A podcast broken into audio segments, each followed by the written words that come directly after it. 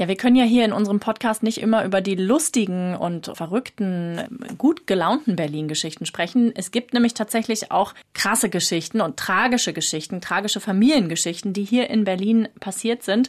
Heute geht es um Drogenschmuggel im Karussell. 100% Berlin. Ein Podcast von RBB 888. Zusammen mit dem Berlin-Portal Berlin, ich liebe dir. Heute geht es um den Spreepark zu DDR-Zeiten, ein ja, mega Vergnügungspark.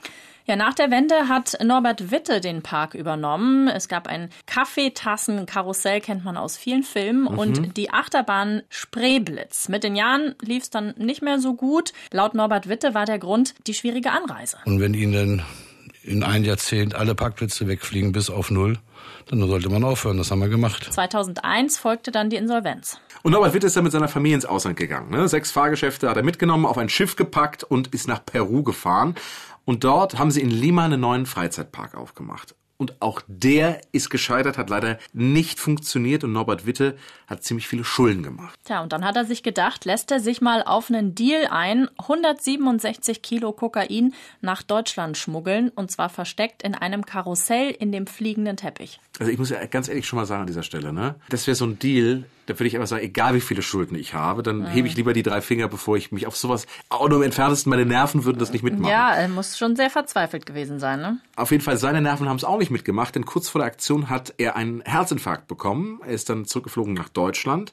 Und jetzt war nur noch sein Sohn Marcel in Lima. Und dann ist der Deal natürlich aufgeflogen wie Marcel damals einem RBB-Kollegen im Interview erzählt hat. Mein Vater hat sich damals hier mit irgendwelchen Drogendealer eingelassen. Dann hat er hier in Peru einen Herzinfarkt bekommen. Und wo er seinen Herzinfarkt hatte, hat er mir gestanden, eine Beichte gemacht, in was er hier verwickelt ist. Ja, das war ungefähr zehn Tage vor meiner Verhaftung. Der Sohn Marcel wurde dann zu 20 Jahren Haft verurteilt und sein Gefängnis in Lima, ja, kann man sich vorstellen, das war natürlich der Horror. Zum Überleben brauchte er Geld. Das hat er dann oft von seiner Mutter Pia bekommen. Man kann sich das nicht vorstellen, wie das in diesem Gefängnis ist. Dann hat er jahrelang in einem Loch gesessen, wo gar kein Fenster war und so eine Kakerlaken mit drinne. Ich habe das alles gesehen und erlebt. Und ich weiß, wenn der Junge ganz deprimiert anruft und sagt, ich brauche dringend 50 Euro, dann weiß ich, er braucht die zum Überleben. Dass sie mal rauskommen aus der Zelle, dass sie mal Luft sehen, Tageslicht.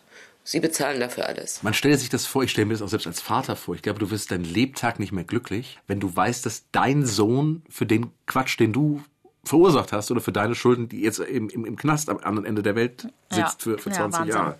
Also der Vater, Norbert Witte, ist hier in Berlin verurteilt worden, ist aber nach fünf Jahren freigekommen im Jahr 2008.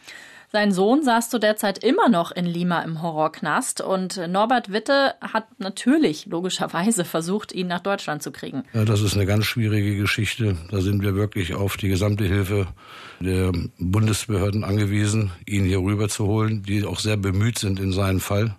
Und mehr können sie denn als Sterblicher auch nicht machen. Und Marcel sitzt weiter in Lima im Knast. Mit seinem Vater hat er damals abgeschlossen. Als ich klein war, war er für mich mein Held.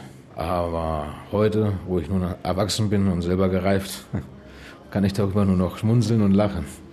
Denn ein wirklicher Vater begibt seinen Sohn nicht in so einer Situation. Das ist einfach unmenschlich gewesen. Und erst 2016 ist er zurückgekommen nach Berlin. Ja, gucken wir mal nach heute. Wie geht's denn der Familie Witte heute? Die Ehe ist zerbrochen, ist jetzt nicht so die große Überraschung. Hm. Norbert hat eine neue Frau. Marcel ist inzwischen wieder frei und hat sich tatsächlich mit seinem Vater ausgesprochen. Aber sie haben dann trotzdem doch wenig Kontakt. Und Norbert Witte selbst ist inzwischen 65 Jahre alt, arbeitet weiter als Schausteller. Es gab letztes Jahr so einen kleinen Herbstrummel auf dem zentralen Festplatz trotz Corona. Und da war er mit dabei mit einem kleinen Riesenrad und einem Mäusezirkus. Er macht also in diesem Geschäft weiter. Ganz krasse, ganz tragische Familiengeschichte. Heftige Berliner Familiengeschichte, ja. Hier aus unserer Stadt. 100% Berlin. Ein Podcast von RBB 888. Zusammen mit dem Berlin-Portal Berlin, ich liebe dir.